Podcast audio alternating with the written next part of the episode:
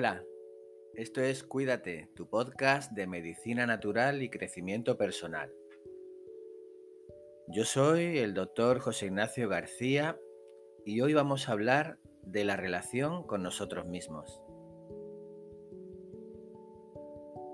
Yo soy suficiente.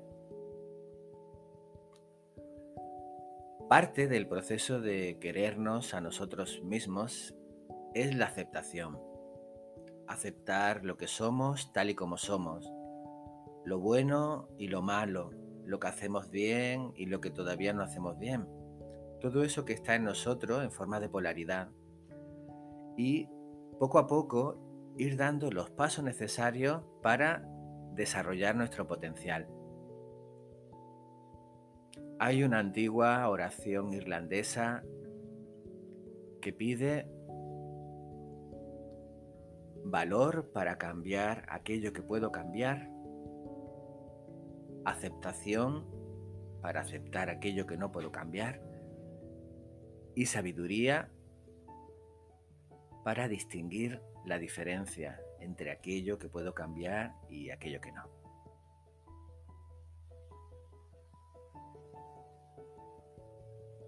En estos años se habla mucho de abundancia y los expertos en abundancia nos dicen que tiene cuatro niveles.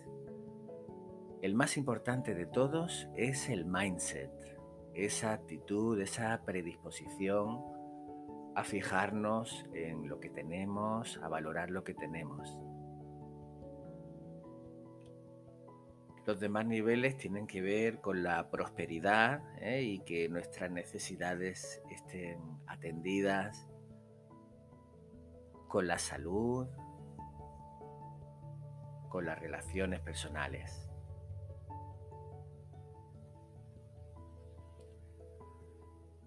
Y el mindset de la abundancia comienza diciéndonos, yo soy suficiente.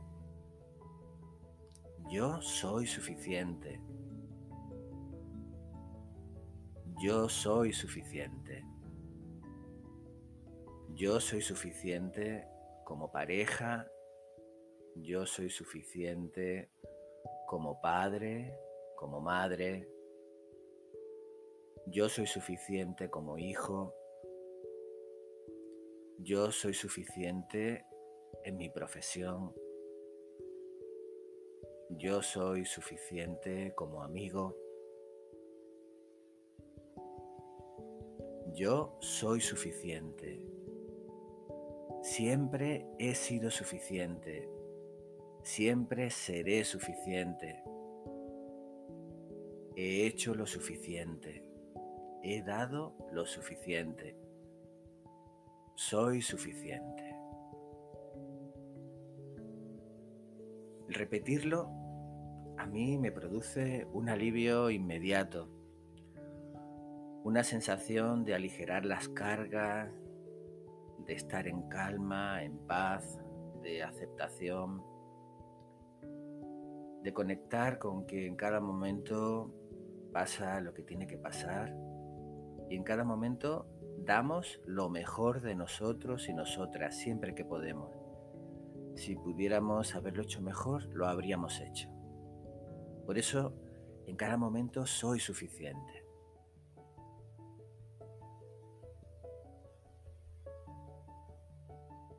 La terapia gestal explora todo esto con la paradoja del cambio. Y es que a veces cuanto más nos esforzamos en cambiar, más nos alejamos del cambio que deseamos. Muchas veces nuestro deseo de cambiar viene de compararnos con un yo ideal construido en base a expectativas infantiles, a lo que se esperaba de nosotros, a lo que se rechazaba en nosotros. Y de esa manera construimos una especie de imagen tan idealizada que cada vez que nos comparamos con ella, inevitablemente nos sentimos mal. Tomamos conciencia de una carencia, de una falta profunda, de que hay algo en mí que no es como debería ser.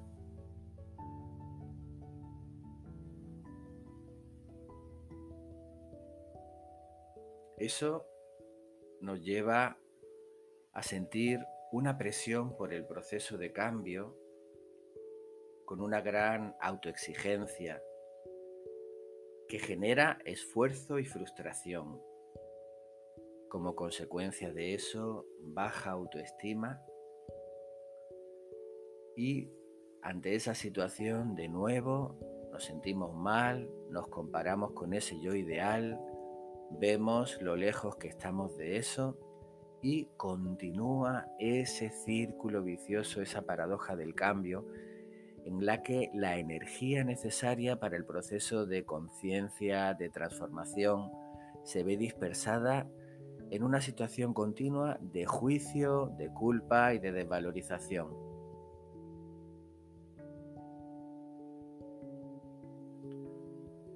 Cuando rompemos esa dinámica, la paramos, o por lo menos dejamos de juzgarnos,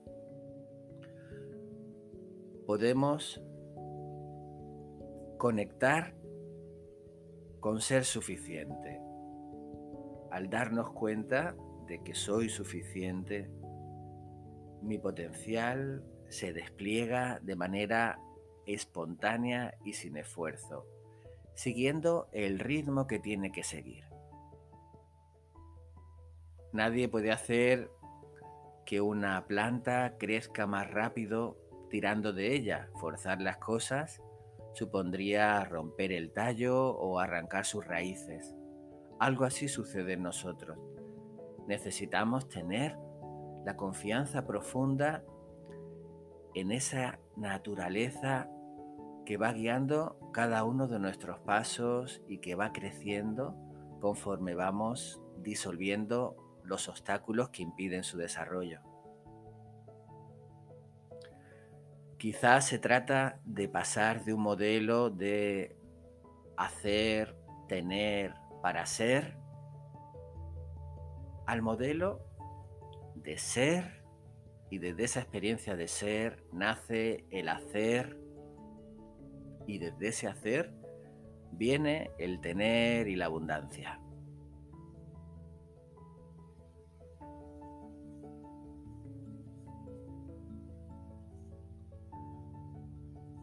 Me gustaría compartir contigo un cuento que Jorge Bucay comparte en uno de sus libros.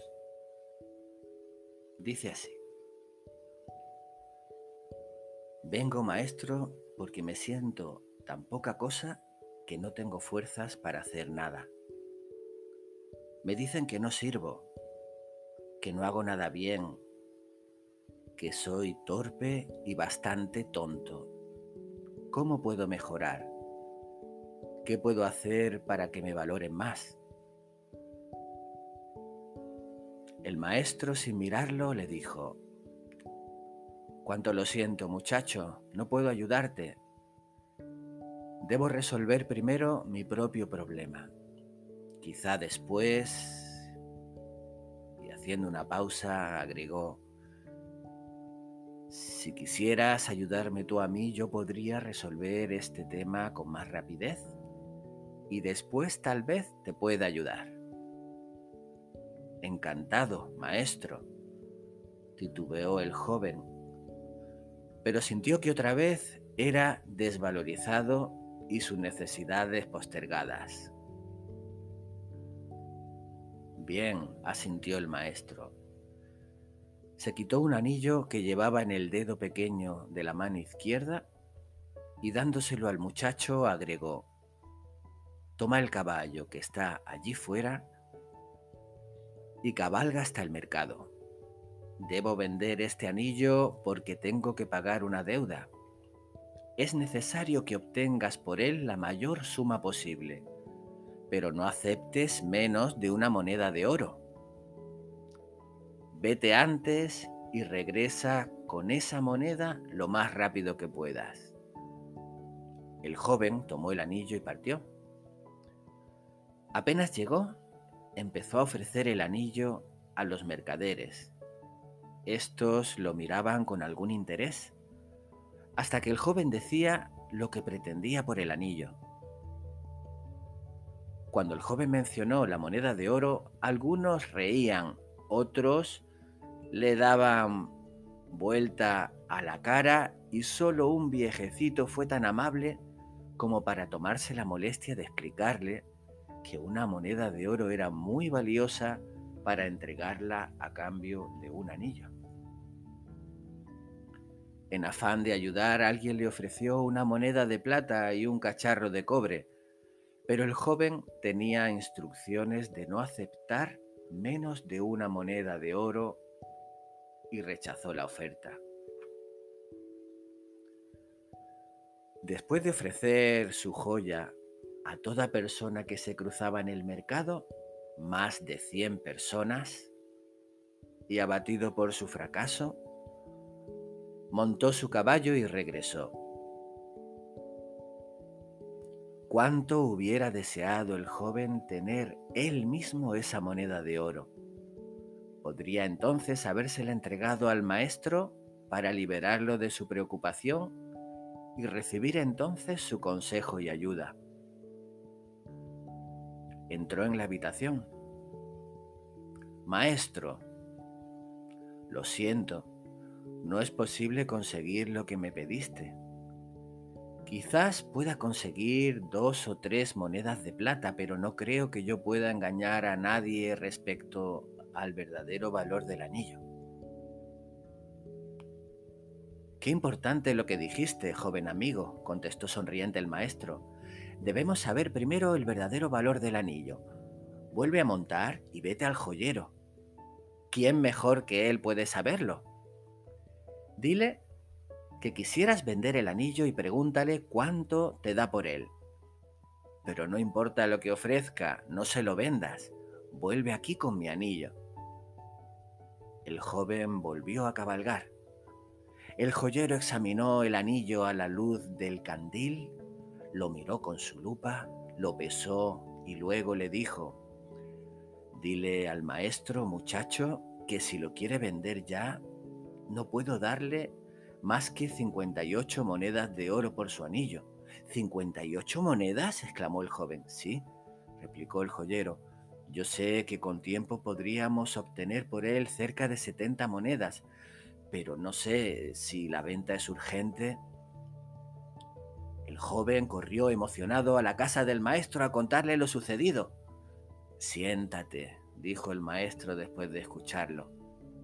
Tú eres como ese anillo una joya, valiosa y única, y como tal, solo puede evaluarte verdaderamente un experto. ¿Qué haces por la vida pretendiendo que cualquiera descubra tu verdadero valor? Y diciendo esto, volvió a ponerse el anillo en el dedo pequeño de su mano izquierda.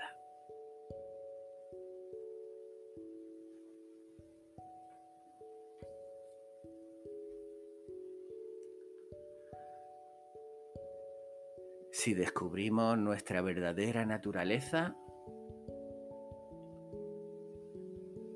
nuestro potencial se realiza de forma natural, espontánea y sin esfuerzo. Necesitamos aprender a conectar con esa esencia profunda. Y la antigua sabiduría del Tíbet nos dice que hay tres puertas la puerta del cuerpo, del habla y energía y la de la mente. Pero eso será un tema del que hablaremos otro día. Gracias por estar ahí. Yo soy suficiente.